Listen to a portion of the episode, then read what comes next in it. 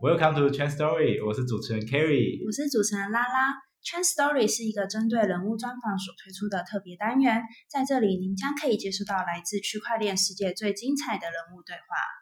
好的，今天主题很特别，因为其实，在台湾币圈嘛，我们通常接收到一些中文资讯，大部分就是不是台湾这边的，不然就是中国方面的一些消息。那我们这一期就是想要来一点不一样的。就是想要跟你分享一些有关马来西亚当地的一些加密货币的资讯，所以呢，我们特别邀请到就是马来西亚区块链媒体 Talk Trend 的 Johnny 来到现场。嗨，张。Hello，Hello，Johnny，你要不要就是简单跟大家自我介绍一下？好，我叫 Johnny 啦，来自 Talk Trend 的。然后呃，我就先说一下，我就加入币圈多久啊？呃，要算起来的话，应该是四五年了吧。二零一五年年尾吧，哇，所以是老韭菜，很老，很老老韭菜，很老，这是老韭菜，已经发财的老韭菜。呃，不算了，我觉得，我觉得是一个机遇啊，因为那个时候如果是认识，算那时候算认识，然后呃，怎么说呢，就也是像小白一样嘛，那个时候也是乱买币的那一种，然后那时。那时也没有得乱买币啊，应该是说那时也很多很多虚拟货币，它但是他们也不叫做加密货币，它叫那种游戏币。然后因为我本身我就也一直都在这个玩游戏嘛，然后玩游戏的那概念里面呢，就是呃币就很多的那一种，然后就可能拿一些呃游戏的这种呃物件啊换一些币这样子。然后那时其实也换了，我也不懂了什么币，换了一一堆的，然后到。呃，有一阵子我就在一些论坛上，然后可能我玩那个魔兽，魔兽世界，对，魔兽世界，然 后就换了呃比特币。魔兽世界可以换比特币，不是第一次听到。对，他他他没办法，就是说，因为那时候我我是想不想玩了，我是想要卖账号那一种，然后卖那个武器啊，卖全部都要卖完，然后那个时候呢就呃。就有在一些论坛上找到，就有人有卖比特币来，呃，用比特币来做交易的。然后我也不懂是什么，可是我就想，哎，就来换一下，然后看能换到什么东西。然后看了那那个时候换的时候，其实人很少，那时候交易很很麻烦。然后你真的是凭信任的那种，然后就换了。然后我我还记得那个时候比特币应该，呃，我也不懂什么价钱。然后他只是跟我说这个东西很值钱，对对，然后就换了，然后换了过后就没管它，然后到时候我就想看能不能来买一些呃武器还是之类的，就试一下，然后我就把那个时候换的那个比特币全部都换成其他武器。哦，所以你那时候换了几颗比特币？我想知道你那时候换了几颗？我。呃，其实我真的没概念的，我知道那个时候是我第一次接触，然后我真的很没概，而且那个时候我觉得蛮蛮真的蛮久了，然后换的时候就呃觉得很奇怪啊，因为我不相信嘛，然后看能不能换，然后换了我就觉得哎这个真的是有人在做交易，有人在换的，然后去了解，然后了解了过后就呃找 YouTube，然后就看到很多那个时候应该是在说这比特币挖矿的时候。然后在家也可以在挖比特币啊，用显卡来挖比特币之类的。然后那时就看了一下，然后就没管它了。然后就就真的不管了，就看了，然后就不管不管了。然后就到了应该是二零一六年，然后真的是真正接触的时候，真的是去看比特币白皮书。然后那时候就开始有一些呃 ICO 啊之类的东西。可是那个时候的 ICO 的时候就很多。嗯，在讲这的东西，他们都不是用比特币或以太坊来做交易的。那个时候，嗯，而且我也不懂去哪里去购买这个比特币或者以太坊，然后那个时候就很懵，很懵。所以那时候马来西亚还不能买吗？在网上哦，那个时候也不算是马来西亚哦，他那时候马来西亚不能买。然后应该是二零一六年尾了过后，就我们马来西亚就有一个平台叫 Luno 的。然后他可以用当地的马币来购买这个呃比特币跟以太坊。嗯，嗯，那个时候就所以所以第一家是在二零一六年才出现的。对，二零一六年所以它是合规的交易所没有没有也没有说合规还是不合规，哦，所以那时候你也不不确定，然后不确定。你就在使用它这样。对对，然后那时也只能是比特那个那个交那个交易所也只能是买比特币而已。然后，嗯，对，然后我就买比特币，然后到当买了比特币了过后，那个时候是也买了很很少，但是就一直累呃陆续的买，陆续的买，就是每一个月都在买这样子。然后买了过后，然后我就开始看到了很多以太坊的这个呃资料，然后看了以太坊的资料，然后过后我就收到了一个邮件，就是来自这个交易所的邮件，他们就说，嗯，这个交易所将会开放呃以太坊的那个 pairing 出来，然后你嗯。可以用马币来买这个以太坊，然后我就很兴奋，因为我看到诶这个是一个以太坊诶，然后以太坊的那个钱呃就是很多就这方面新闻有很多的时候，我就我就读了，我就觉得哇很兴奋，然后就去换了以太坊，然后对，然后就去换了以太坊，买了这个以太坊的时候，我还告诉我身边的朋友，他会觉得是诈骗吧？他们不会觉得诈骗，他们觉得很奇怪，为什么你要买这种东西？第一次嗯嘛，对大，家都不理解吧？那时候不理解，对没，我觉得没有人理解那个时候，不对，会，但是但是那时候，嗯，很多人还是会看到它很长期的一些，就是它的未来的发展之类的。对我我身边也有人那时候也有就开始买，买了蛮多的。对，我觉得那个时候还没有真正，呃，觉得它是有未来还是什么，但是就是买而已。然后买了，然后就告诉身边的朋友，然后就说，哎，这个可以买以太坊了，我觉得这以太坊很不错啊，什么之类的。然后，呃，也没有人在听我说嘛，因为那时候我还记得我。我我去到哪里，我都会一直跟他们说，诶，你看一下以太坊目前呃一百一百美金，然后还是九十美金左右，然后嗯对，然后换换算来马币的话，可能就是一个四百马币，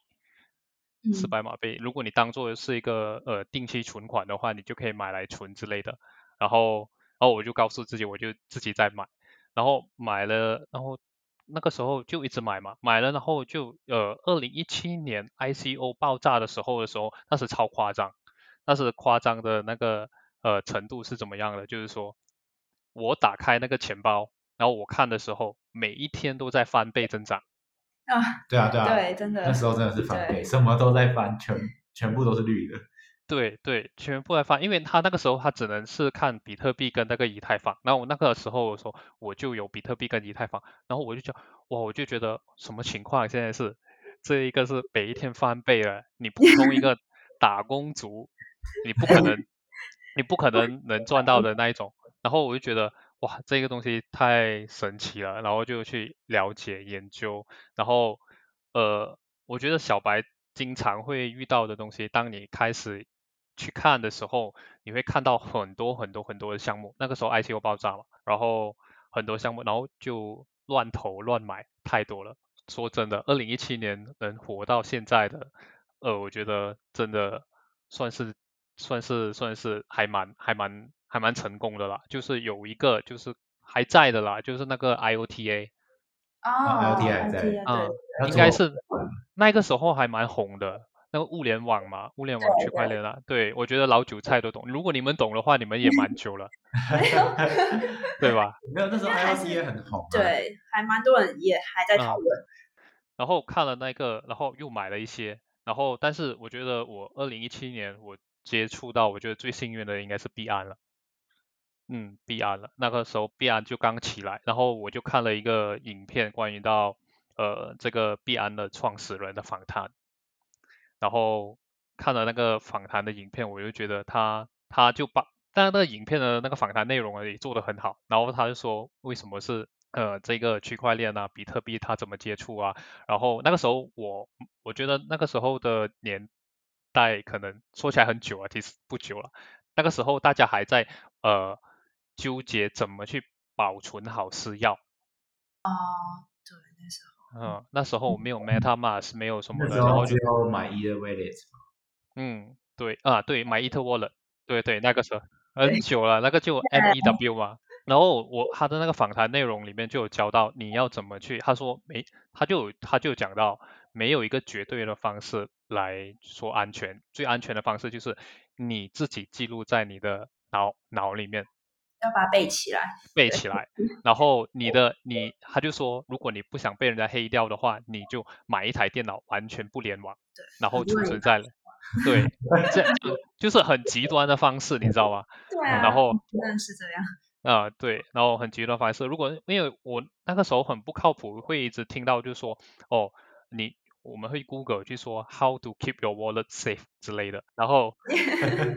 对，然后你就你就看到有他们一定会有 Option One，然后叫你拿一张纸写起来，说是一个 paper wallet 的东西，然后之类的，然后我我就看了，然后我觉得，哎呀，不可能啊，我这个人那么粗心，不可能拿一张纸写起来，然后。我我做的方式那个时候还还蛮奇怪的，然后就是我就注册了几个 email，然后就是那个呃 email，Google email，然后啊把密码分拆开，然后这样子记录。可是问题是你的私钥你这样子拆开然后记录的话，自己发邮件给自己那一种啊，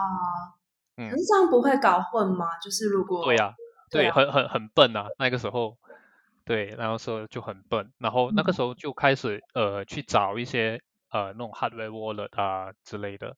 然后就认识到台湾的这个 cool wallet。wallet。对。对，啊对，那一个时候，然后那那个时候就接触的时候就是这样子，这一个是我的一些经历啦，呀，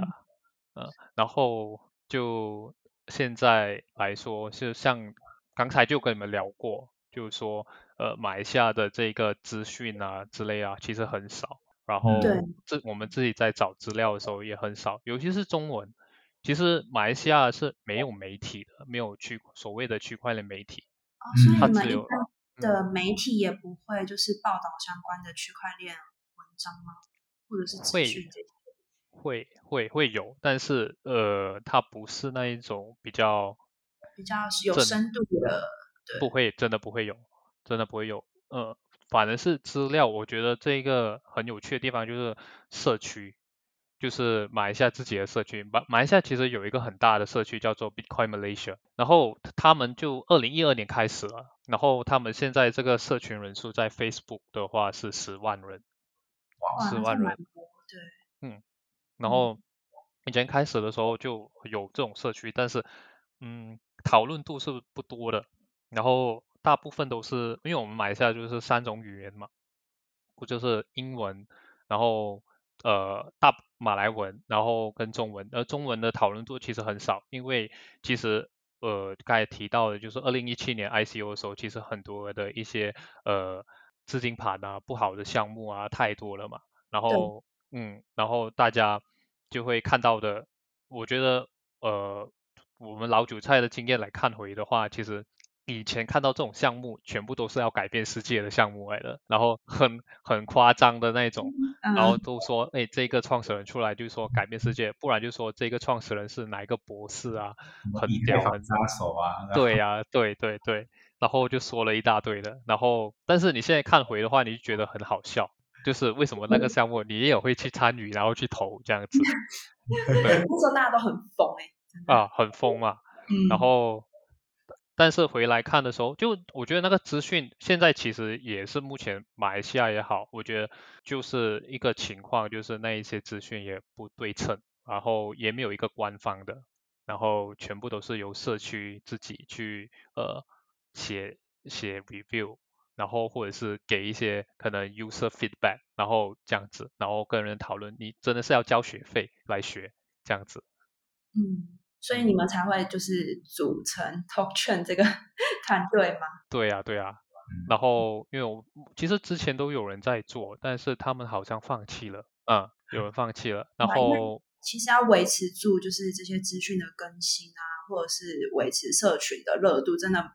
需要花费非常多时间。所以你们是第一个吗？就是目前来说，我们我们其实不称为自己叫媒体，其实我们也不想称为自己叫媒体的，其实。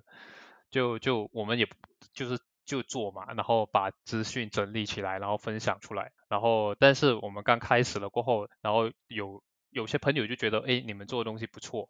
然后我们本身也在这个行业里面一直看到看到很多资讯，然后我们想要把一些我们认为比较好的，然后比较有潜质的，或者是比较有趣的分享出来。嗯，可是可是你是老韭菜嘛，你为什么不赚钱就好，就是要去做这件事，这样有比较赚钱吗？因为其实有时候做社群就是会吃力不讨好，对对，真真的吃力不讨好，吃力不讨好，但是但是很会很 enjoy，就是说你分享出来的这个东西有人看了，如果对他们有帮助的话，但是我我其实在我觉得呃我们做的这种资讯啊，或者是呃分享出来的内容啊，其实。我们会一直在强调不构成任何的投资建议嘛？嗯，是的，对。嗯，因为呃，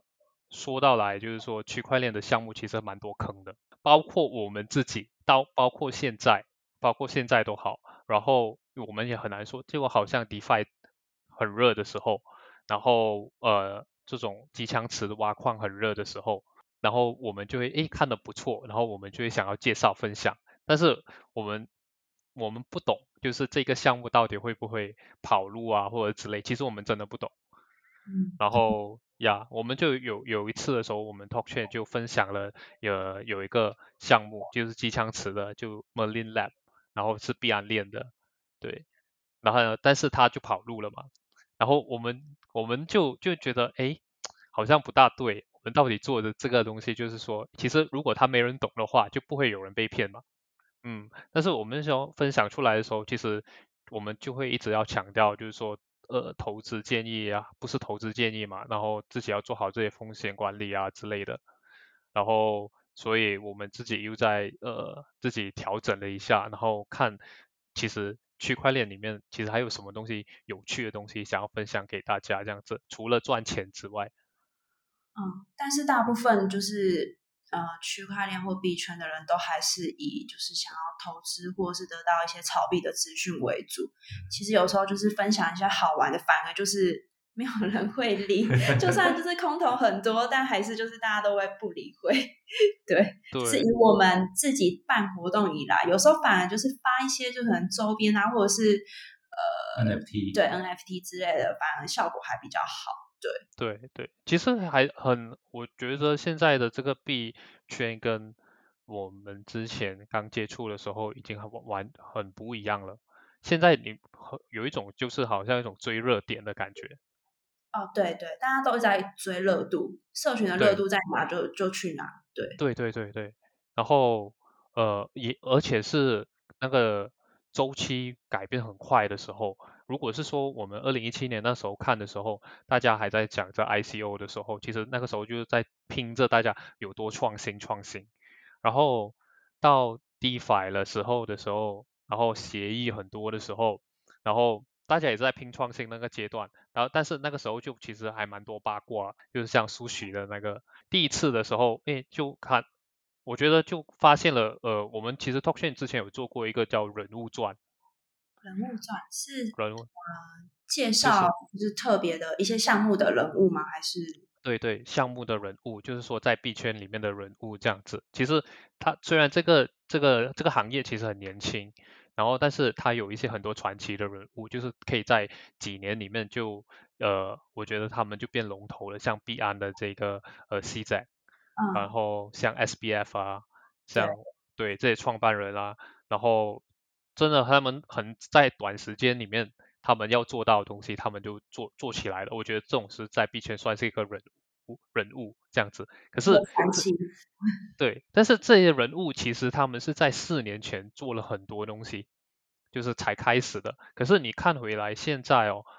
他们这些人物出来，其实他们可能不需要四年，他们可能需要来半年的时间，他们就做的一些成绩出来，然后越来越快了。现在你在币圈看到的人物，可能他只要做了一件事情很震撼，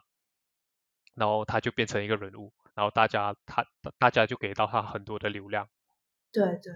币圈真的蛮多，就是 Twitter 上面，就是他可能做了一个项目，然后可能热度很够，或者是大家很就是一直在吹捧他，就蛮多人就会开始就是 follow 这些人物。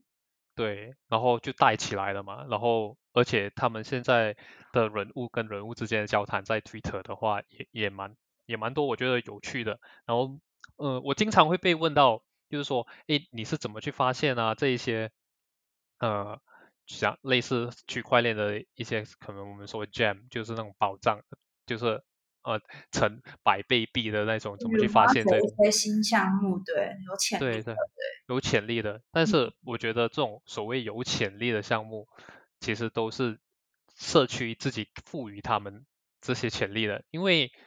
其实真的很多他们都是很有潜质的，大家都看不到的时候，那为什么在推特讨论的时候会有？这个热度出来，然后我我我就很很想去把这些东西找出来，然后我我们就很想把这些东西整理出来了，然后变成资讯这样子，因为我觉得蛮有趣的。对，但是真的蛮多新手可能一开始都不知道去追这些 Twitter 上面的人物，然后甚至呃，我知道蛮多就是可能比较老韭菜都会去追踪 他们的地址。对对对，然后就去看，对，去看他们就是买了哪一些啊，或者是投资了哪一些之类的。对对，都是这样子，包括现在也是这样子。现在大家他们就会呃有一个，现在目前还蛮蛮蛮火红的，叫 Nansen AI。那它是它是做这个链上数据的这一个。然后呃，但是它很贵啦，它是付费的一个。我知道 Nansen AI 就是一个呃专门研究一些数据的那个。对对对，然后它可以看链上数据，而且它分类出来。对。然后。蛮多人可以使用这个的。对。是。嗯。然后，而且都是大佬在用。对。然后，然后大佬推荐，然后大佬在用，然后我们就发现，其实虽然是说马来西亚的这个资讯很少，其实。大家很多用的常用的一些工具啊，其实是马来西亚团队在做的啊。像一马来西亚的人才真的也是非常多。其实马马来西亚很多很多在区块链做发展的这一个，但是呃，他我我我这样子来说吧，就是说马来西亚其实蛮早很蛮早之前呢都有接触区块链的马来西亚人，但是呃，如果是说真的是讨论啊，或者是呃，说到比较开放的态度去看待的话呢，其实目前来说还蛮开放的，因为已经有了合规的交易所嘛，大家就会看比特币，看这一些以太坊啊，然后会购买这样子。但是你说到技术层面的话，其实马来西亚的还还还，我觉得还不错。像 EtherScan，EtherScan 就是马来西亚团队在做的。哎，我现在还知道 抱歉，对我现在还知道，哎，对吧？然后 CoinGecko 也是。然后还有其他的，呃，我呃在币圈其实还蛮有人懂的啦，就是呃像 Blockline 啊这一些，在马来西亚的，然后马来西亚的还有一个 startup，呃，blockchain startup 就是 Torum。嗯嗯嗯。所以他们那些都在马来西亚当地有自己的公司吗？还是？对啊，有啊。哦，所以政府不会去管这些。因为他们的呃形式跟他们不是做交易这个呃买卖加密数字货币嘛，嗯，然后他们是发展在技关于在技术这一个层面的，所以我觉得被低估了，蛮被低估的，就是说，因为大家每次在看的用的这些用工具蛮好用的工具的时候，他们很多都不懂这些是马来西亚的，对，真的好像很少人会提到马来西亚，对，然后呃都是用。就会我们所了解到的 DeFi 的话，都是外国的嘛。然后其实马来西亚也有一个 DeFi，那个叫 r e m o u Swap，然后他是马来西亚人在做，但是我们不懂不懂他是谁。然后啊，他也是这近这近几个月呃出来的，在币安链上的。然后这一些呃，但是所因为都很年轻啦，我觉得是很年轻。对，这个这个圈子人都很年轻，真的。对，很年轻。然后呃，包括最近期，其实我可以分享给你们，就是马来西亚有一个叫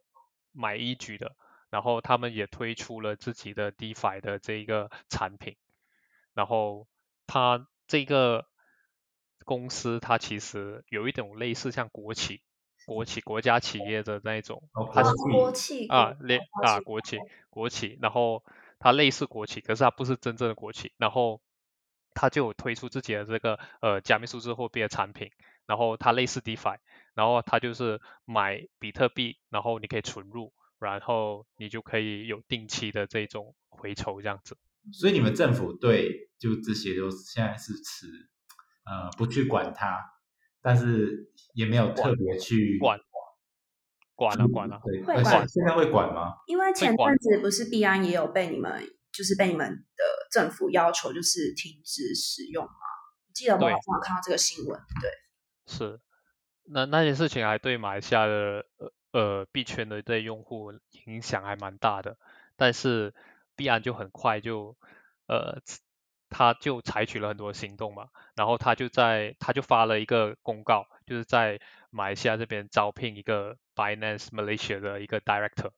嗯。嗯，然后他们因为其实限制来说是，我觉得是马来西亚是有交易所，我觉得是国家政府想要提拔马来西亚的这一个合规的交易所，因为币安来说，现在如果是说真的是在做交易的话，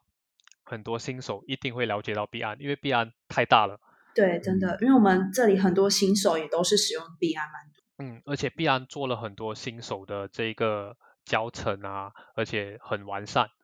超级完善的。他们做的这种内容也好啊，然后之类的，所以我觉得新手很多人会喜欢币安或者说火币这样子。对，火币币在马来嗯。火币在马来西亚，我们这边他们也注册了，哦，所以是它 火币也在你们那边可以做使用，因为做使做使用，它它是叫做呃，我们马来西亚这边有一个叫呃一个岛，然后那个岛那边呢，他们就在那边可以注册申请成为交易所的，然后火币就他就开了一个公司叫做火币 Labuan Malaysia，就开了在那边，嗯，可是真正来说，大大大部分的人不会去那边做交易，对，而且加上前前几天的新闻，对哦，清退中国对，清退中国用户，然后所以大家都开始害怕，就是怕有什么问题提不出币之类的。对，因为之前哦还没合规之前哦，马来西亚是很多交易所，是我听说你们是有四家吧？你们那边现在四家是合规的，合规的，嗯，合规的。哦，所以之前更然后多的之前更多，因为之前政府开放申请的时候呢，几乎有二十到四十家去哇，申请。这么多，太所以所太多了吧以政府其实很支持这一块。对，但是他们就呃呃想要去监管嘛，然哦后嗯，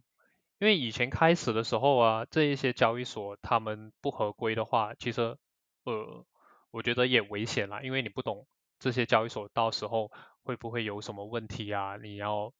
想要去呃做任何的诉求的时候，complain 的时候，你是找不到公司是在哪里之类的，所以我觉得合规起来是好事来的。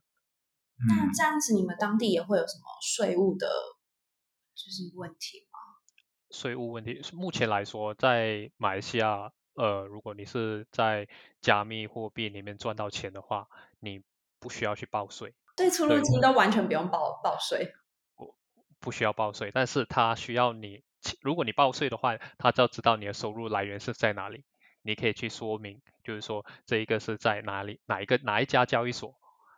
然后你的这个账单，你就可能要有这些记录，这样子，嗯，所以所以也所不算所得税吗？不算不算不算，那他们你们真的是蛮蛮开放的，嗯，因因为因为因为很难。因为很难很难去计算是你的这个所得所得税嘛。首先是你在哪一个币价买进的，嗯然后对呀、呃，而且产品很多。我就打个比如，你在币安，然后币安不是很有很多的这种 launchpad 吗？对嗯如果你参与一个 launchpad，然后 直接一百的倍。对，然后你的那个得到的，你怎么去怎么去报？你没办法报，因为你它它不会有一个你购买这个币的那个账单。这确实很难报，但因为好像会去评估你的出入金的状况。对对，它是这样子来评估，所以很难很难去算出来。然后呃，但是今年我就发现马来西亚是有一家公司，然后他是做这个叫什么来着？这个是叫法务，就是加密数字货货币法务的这个处理了。就很多想要呃新创公司，他们想要在区块链发展的话，或者是有关系到这些加密货币的这种交易的，他们就可以咨询这些公司这样子。哦，所以像是顾问公司嗯，顾问公司就有了，就开始有了。嗯嗯，其实我觉得在马来西亚的区块链公司应该都蛮有潜力的。对，但是希望是能做长久的啦，因为我们都懂啊，区块链的项目其实活不久，嗯，都改变的太快了。对，改变嗯太快了。你如果是还能念得出呃两年前还在的项目，我觉得两只十只手指就数得完了。嗯真真的不多，真的不多。投出去的都好像丢到大海里面去了。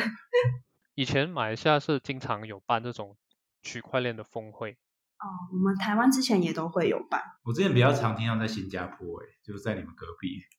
哦，新加坡也很多，新加坡更更多吧，应该是。新加坡还有一家就是叫 Bit Temple，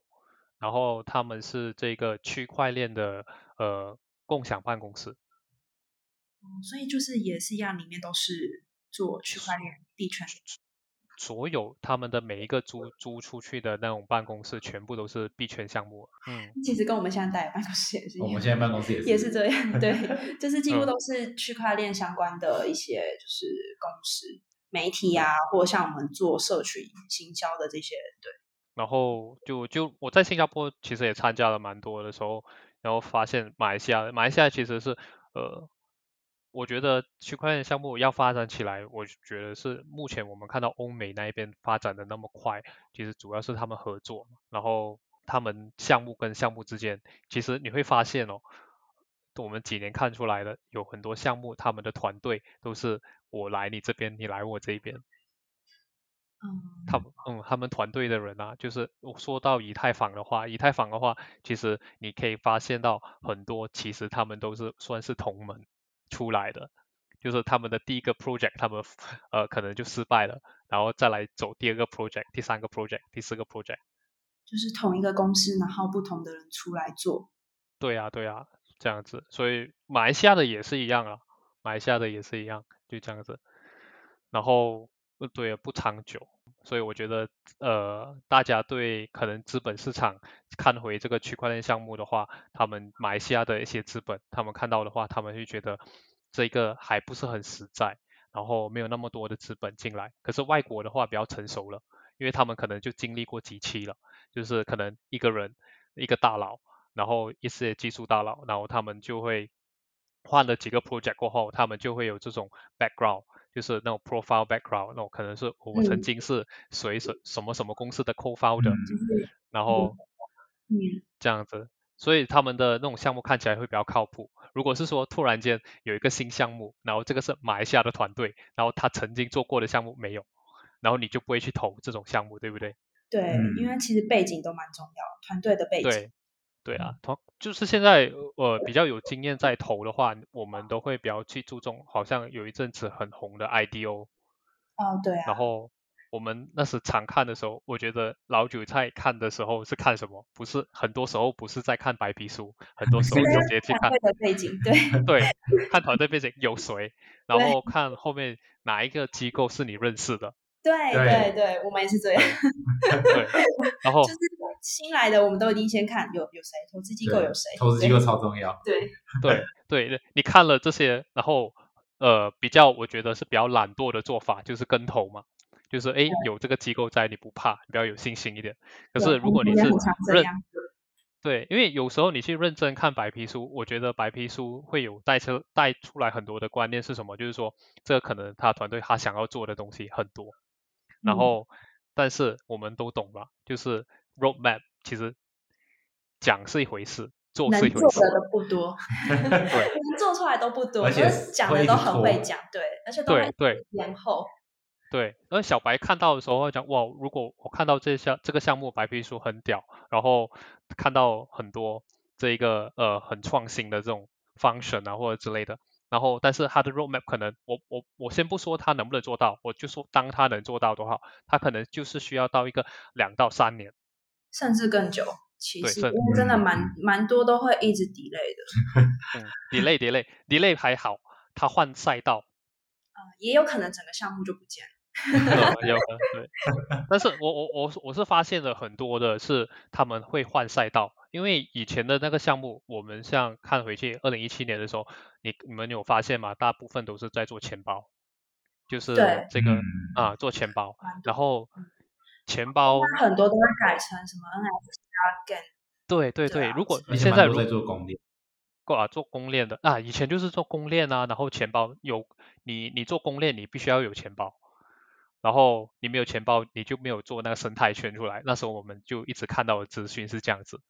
然后到现在有了 DeFi 了过后，完全没有人在看钱包的那种概念了。现在，我这如果是那个如果那个项目还在做钱包的话，它没有换跑道或者是加上 N NFT 的话呢，我觉得项目间接来说，这已经算死掉了。嗯，现在钱钱包项目没有像以前那么多了。对啊，对啊，以前就超级多的。你可能我们打开手机，你可能一有新的钱包，我们就会去下载，然后发现了你过后有十多个钱包，嗯，现在其实大家就固定用的就是那几个，真的就是那几个。真的是那几个了。然后这活下来的只有那几个，然后这样子，然后那那时候我真的是被这个币安的这个 C z 他讲的这个东西影响蛮多的。他他在那个访谈，我看过他的几几次的这一些呃，这个叫什么呃访谈啊，然后峰会出席所讲的，因为那个时候刚刚呃很多人时候很多人会觉得，诶，进入币圈这种私钥啊很难去保存啊或者之类啊，你就放在交易所就好。然后大部分的人都是这么做，然后就把交易所当做钱包这样用。嗯，然后币安他们就开始把整个的那个设计就很类似钱包，然后现在就出现了这种 Binance Pay 啊，这种很多产品，它就在它的这个 APP 里面去呃完善它，然后这样子。虽然我不是在打哈广告，但是我很真的很喜欢币安。对，因为它啊的就是整个产品都非常完整，嗯，对，对生态上也都发展的不错。而且他们还有一个基金，如果真的被害的话，还有一点保障。对，还然后还有这种 safe fund 的这种方向，就嗯就呃一个小白来说，真的是你如果用币安的话，你学会用，你真的是间接了解了这个币圈的呃很多的东西了，很多东西了。对，不过你们现在可以用币安的吗？我我我是我了，对我来说是没影响啊，我还有在用。但是呃，说实在的，去年开始 DeFi 了过后，如果币安没有什么特别的 Launchpad 的话，你都不会用币安，你都会都是在 DeFi 里面。可是你们前阵子禁止，然后现在已经可以用了。现在其实也是在禁止中，它还还没有开放，但是它它是有一个，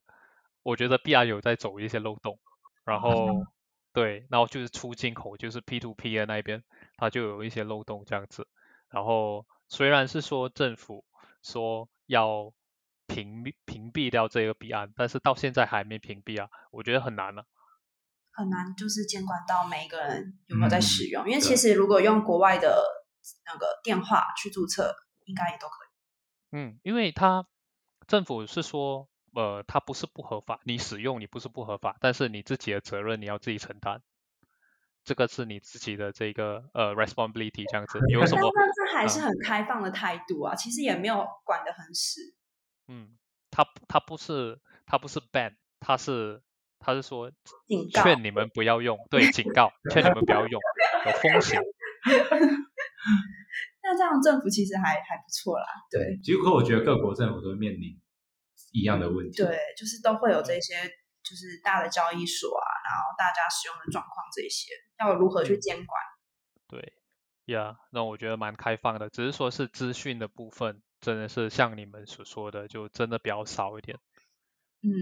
对啊，嗯就是我们自己搜寻的时候，我们真的都是找不到 马来西亚相关的新闻，嗯就是比较少。然后对，就是马来西亚的币圈状况还有社群这些，我们嗯都完全一无所知。我刚我刚刚说前阵子查的时候只看到诈骗，还有币安禁止，就只看到这两个新闻。对，其他真的很难找到哎、就是连你刚刚提的项目，我都不知道是马来西亚的。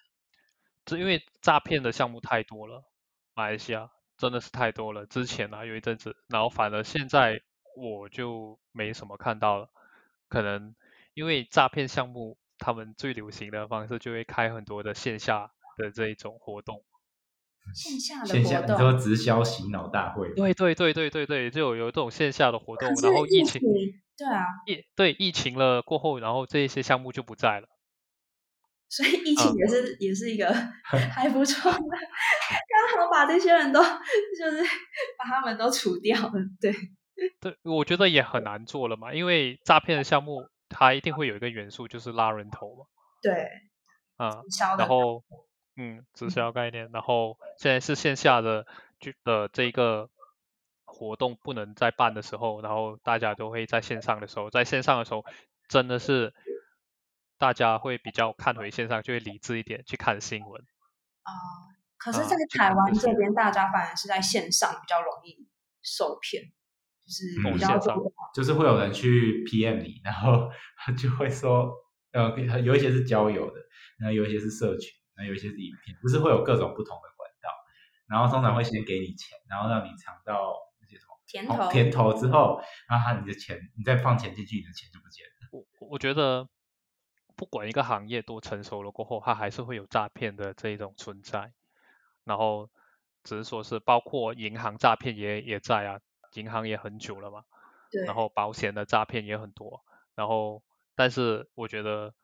呃，这个行业如果越来越成熟化，大家就对这个东西有一个共识的话，就会避免掉这些诈骗了。因为有一些，我觉得大家被容最容易诈骗的就是点击一个链接，然后输入你的私钥，嗯就是那一种，那一种是最容易的。可是那个然后你现在已经骗不到什么人了，现在很多都是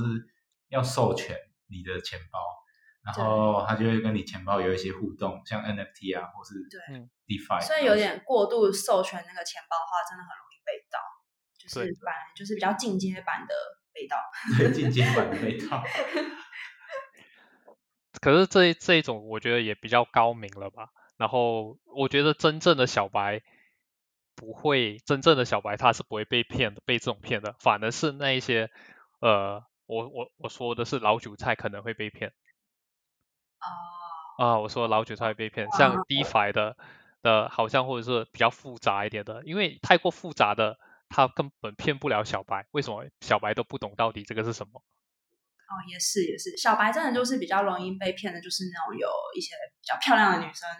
对的头像啊，或者是 就是可能有些人他的朋友就跟他说，哎，有一个新项目啊，你要不要先放一点钱进来？然后可能就是先给他就是呃有赚到的报酬这样，嗯，对，然后又叫他放钱放更多钱进去，然后就会全部都不见了。嗯，很多都是这样的状况。我我觉得我觉得现在目前哦会被骗的比较多的应该是 NFT 了。对，哦对现在应该是 NFT 会比较多。对，大家都一窝蜂去炒这些东西，然后其实没有仔细看，也没有做功课，就很容易受骗。对啊，因为你看现在目前的 NFT 的那个 OpenSea 那边就超级多的对，就是假的 NFT，对，很多假的，非常多。嗯，嗯，你最好去找那种有蓝勾勾的，就是有认，证过对有被认证过的那种，对，或是对更仔细一点，可能就看他的地址吧，交易的地对址。地应该是看地址啊，然后蓝勾，你说蓝勾其实这个东西其实也也是很容易被认证啊，有可能。对就是看地址是最准的。对，就这样子。然后目前我觉得马来西亚现在呃刚才有说到币圈的嘛，然后现在马来西亚就有这一个呃 NFT 的平台，然后马来西亚的很多不懂币的人，可是也知道 NFT，然后他们就会参与这些 NFT 的这个呃平台啊，然后 NFT 的这种项目啊，然后我觉得它不是它它已经开始大家开始接受了嘛，嗯，然后才了解币圈是什么东西这样子，然后呃我我是觉得之前二零一七年就是很多自己发币的很多，然后到现在是自己发 NFT 的就很多，对啊，对啊，确实，现在越来越多就是项目都一定会发 NFT。嗯，然后发 NFT 的，但是发 NFT 的是你不会感觉被骗，因为你还是有一个 NFT。对，大家会拿到那个东西，就会觉得，哎，就是我拿到了，对，就是，对可是有时候会觉得好像变相的在 在炫耀，说，哎，我我拿到了耶，这样子，对，对呀、是这样子，所以所以我现在觉得马来西亚的政府是呃很开放的看待这个币圈，然后 NFT 我还不懂了，因为也没有一个，因为我觉得 NFT 也很新，也是今年才开始，嗯，然后但是我觉得大家会转向的就是用 NFT 的方向去，然后我可能多多可能多一年吧，然后就会看到可能大家会用 NFT 来众筹。对，应该我觉得应该有机会。嗯，像上次中秋节的时候，你们也有就是我们不是一起就是合办那个活动吗？你们也有就是展出你们自己购买的 NFT。对我们，对对对对，我们有呃，然后找我们的 NFT 其实是呃我们自己买的，然后还有就是我们邀请本地的一些 NFT 的 artist，然后呀，对啊，因为也蛮特别的，就是在 Gather Town 展展出，因为其实大部分都还是用，就是他们可能自己建立一些虚拟的平台或虚拟的呃。展览之类的，然后去展出。可是这一次就是我们是用 Gather Town 展出，我觉得还蛮特别的。嗯，对，有一种互动的感觉吧，就就对，让社区然后进来。呃，刚开始的时候我们呃用 Gather Town 的时候，就是来办公的一个状态，然后就觉得蛮好玩的。然后就过后就发现了有一个马来西亚的另外一个叫做 ETHKL，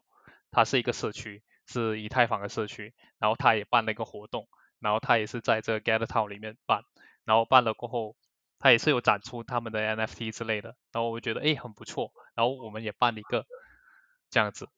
嗯，真的是有一些互动，我觉得真的还不错，就是不会就是只看展览。尤其是现在现在疫情那么严重，对，不能出门的话，对吧？大家都可以在线上聚会会比较好。对对，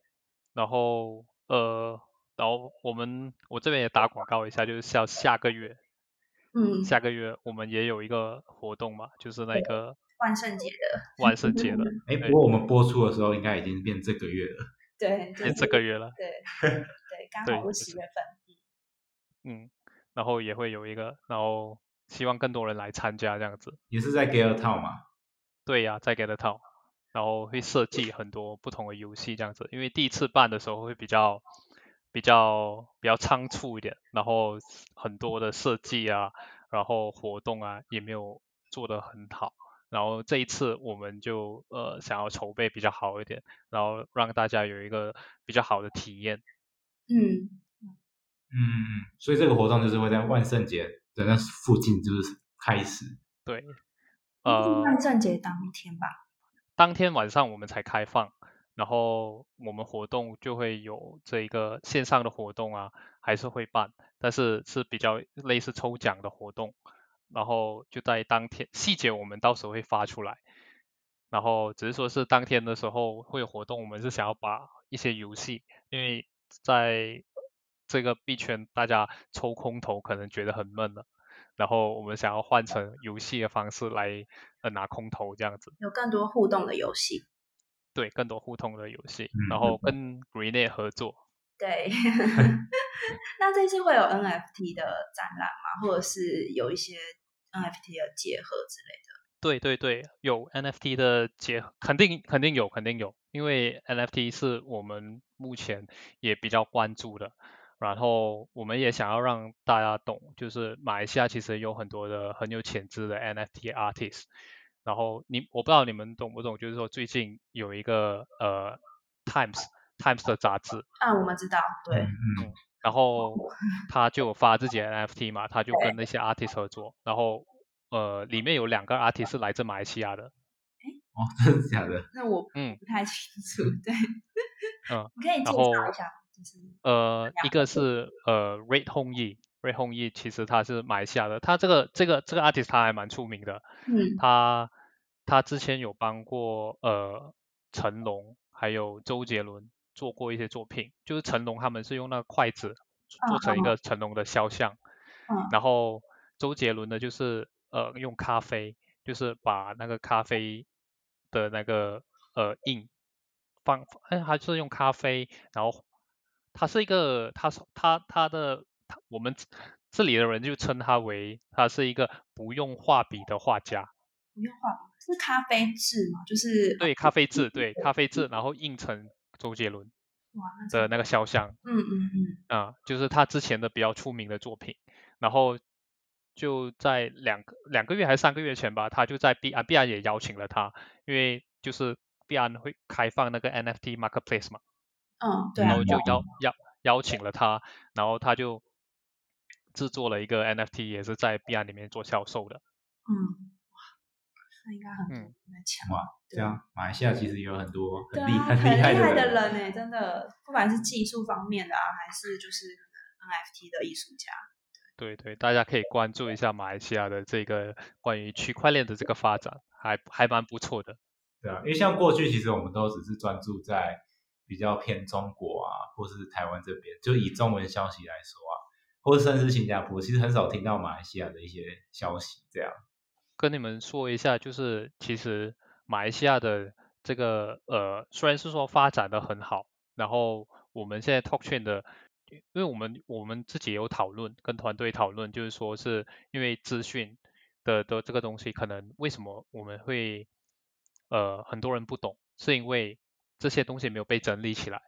然后我们是想说整理起来了，然后换一种形式，可能类似综艺的那种形式，然后给大家普及这一些知识点，这样子。嗯，我觉得就是中间就是资讯的落差，其实有时候都还蛮大的，因为其实区块链变化非常快。因为像我们手榴弹也是就是扮演这样的角色，对，就是我们需要帮大家把资讯全部整理出整理起来，那大家看的话，或者是去学习或去了解这些东西的时候，会比较快，就是可以进入这个市场的状况，对。大家都要上班，对，然后加上对加上就是可能英文资讯真的是发布的非常快，而且其实有时候语言也是一个很大的对对，语言是一个很大的隔阂。嗯然后有马来西亚就是因为我刚才有说嘛，就是说三种语言嘛，然后做中文的真是太少了，几乎没有。对然后一些主流媒体，他们可能呃在币圈可能牛市或者是熊市的时候，比较大件事的时候，他们才会发一些文章出来。嗯，对，好像是因为真的好像是因为马来西亚我好像真的很少看到嗯，真的很少看到。简体嗯或者是繁体的一些媒体。对所以马来西亚的呃中文的社区，很多人都是看手榴弹啊，看链新闻啊，区块客啊，都是台湾的媒体。所以台湾真的扮演蛮重可是你要的。们不是都？看简体吗？都看看啊，我们看繁体简体，我们都会看。而且他们很厉害，他们会讲台语。被被被台湾的文化影响了，其实就是九零后的，就是看台湾的偶像剧吧。嗯，真的，偶像剧嗯，然后该台语的部分就是台语的闽南语嘛，你们叫对闽南语。对，然后会我们这边就叫福建话，口音可能不一样。福建有一点差，但其实差不对多。对，嗯嗯嗯嗯，对啊。好，那其实我们今天也聊非常多，对，嗯相信就是大家应该对马来西亚区块链应该有更多的一些了解，对啊，因为像就过去大家都只知道台湾嘛，那现在可能透过这一集，大家就可以知道更多有关马来西亚当地的一些东西，像是刚才你有提到的，像什么 CoinGecko 啊，或者是 ESGate，其实大家都不太知道，就是原来它是有马来西亚人，对对大家都不知道。对吧、其实我觉得大家都不知道，所以其实我们今天了解到非常多啊。那我们今天这个 Chain Story 之后将会持续为大家就带来一些更精彩的人物访谈。那我们今天 Chain Story 节目就到这里喽，我们谢谢 Johnny。谢谢，谢谢拜拜拜拜。